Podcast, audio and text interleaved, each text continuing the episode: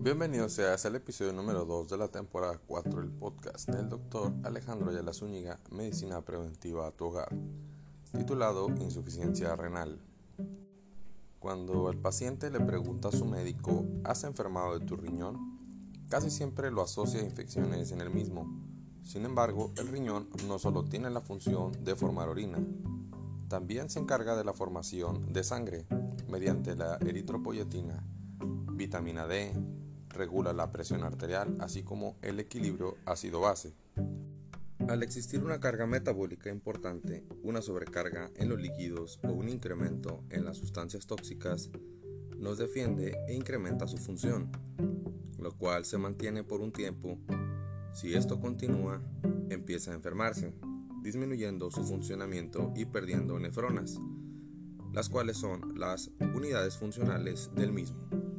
Para Goris y Salvador Tranche en 2014 definen la insuficiencia renal como una enfermedad en la cual la disminución del filtrado glomerular estimado es inferior a 60 mililitros por minuto por superficie corporal de 1.73 metros cuadrados o lesión renal. En México existe una prevalencia de 12.2%. Existen 51.4 muertes por cada 100.000 habitantes. Además, la enfermedad renal crónica está teniendo un gran impacto en las finanzas de las instituciones y la economía de las familias. En 2014, el gasto de salud anual medio por persona para esta patología se estimó en 8.966 dólares estadounidenses en la Secretaría de Salud y de 9.091 dólares en el Instituto Mexicano del Seguro Social. Uno de los principales problemas es el diagnóstico tardío, debido a la ausencia de síntomas en estadios tempranos, según Senindid. La principal causa de morbilidad en diálisis peritoneal fue la peritonitis y en hemodiálisis el síndrome anémico e infección del acceso vascular, de los cuales fueron empleados en 77% de tipo Majurcar. Las causas de defunción fueron cardiovasculares e infecciosas. Hay una demanda importante en nefrólogos, según Antonio Méndez Durán et al. 2010. En España, el 9.24% de la población adulta sufre algún grado de enfermedad renal, estadio 1, y el 6.83% presenta una disminución del filtrado glomerular por debajo de 60 mililitros por minuto, siendo este porcentaje del 20.6% en mayores de 64 años. Los factores de riesgo para sufrir insuficiencia renal crónica son edad avanzada, historia familiar de insuficiencia renal, masa renal disminuida, bajo peso al nacer, raza negra, hipertensión arterial, diabetes mellitus, obesidad, nivel socioeconómico bajo, enfermedades autoinmunes, enfermedades sistémicas, litiasis renal o piedras en los riñones, algunos medicamentos como los analgésicos, diclofenaco, naproxeno, ibuprofeno, entre otros, colesterol alto, anemia, enfermedades cardíacas. La insuficiencia renal crónica puede producir cansancio, fatiga, hinchazón en las extremidades inferiores, falta de aire, calambres, asociarse a depresión y pérdida de la agudeza visual, así como más riesgo de tener infarto o embolias.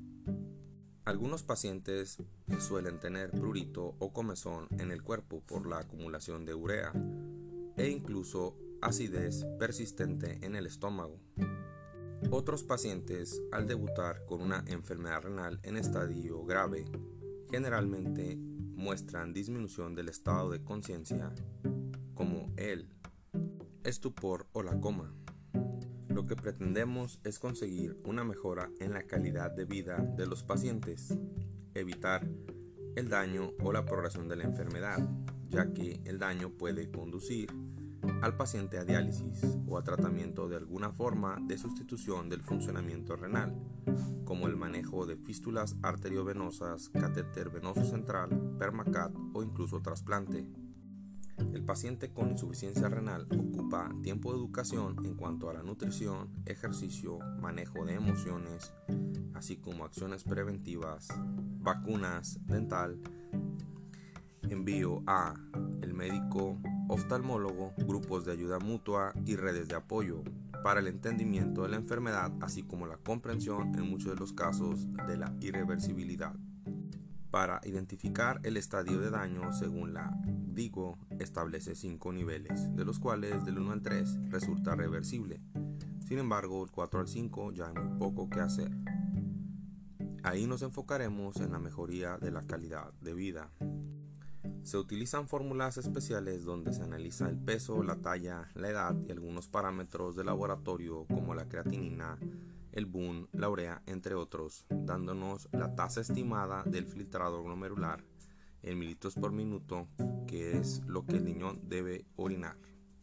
Un paciente con una falla inicial, sin embargo, no disminuye su función.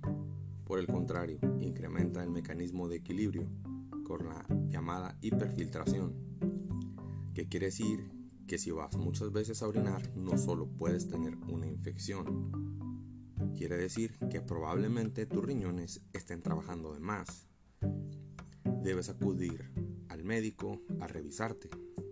Lo ideal es una vez al año si no hay daño. Y cuando existe ya una afección, depende de la severidad. Levemente sería una a dos veces, gravemente cada tres. Existe un examen en sangre y otro en orina, en la cual se recolecta la micción de 24 horas la preparación para este estudio es importante ya que debe colectarse en un contenedor limpio y lo más estéril posible. La orina de todo un día para medir la depuración de la creatinina en la orina de 24 horas. La creatinina es una proteína que es el producto de la gradación de proteínas musculares, la creatina. La forma de proteger los riñones consiste en tomar 2.5 a 3 litros al día ejercicio regular 30 minutos la mayor cantidad de días por semana, dormir 8 horas al día, no fumar, no tomar, no usar drogas, control de peso, evitar bebidas gaseosas y al tener alguna infección tratarla, así como acudir a citas preventivas con tu médico familiar. Siempre se puede prevenir, pero entre más joven seas, más posibilidades de tener mejor calidad de vida y supervivencia. Esto fue el capítulo número 2 de la cuarta temporada del podcast Medicina Preventiva Doctor Ayala, Medicina Preventiva a tu hogar. Soy médico especialista en medicina familiar, me ubico en la ciudad de Tijuana, Baja California, México, en el local 86 de la Plaza Mundo Divertido. Para citas, comunícate al más 52 664 167 7590 o envía mensaje vía WhatsApp. Visita la página doctorayalaalejandromf.com, Facebook Doctor Alejandro Ayala Zúñiga, médico familiar, Instagram Alejandro Ayala.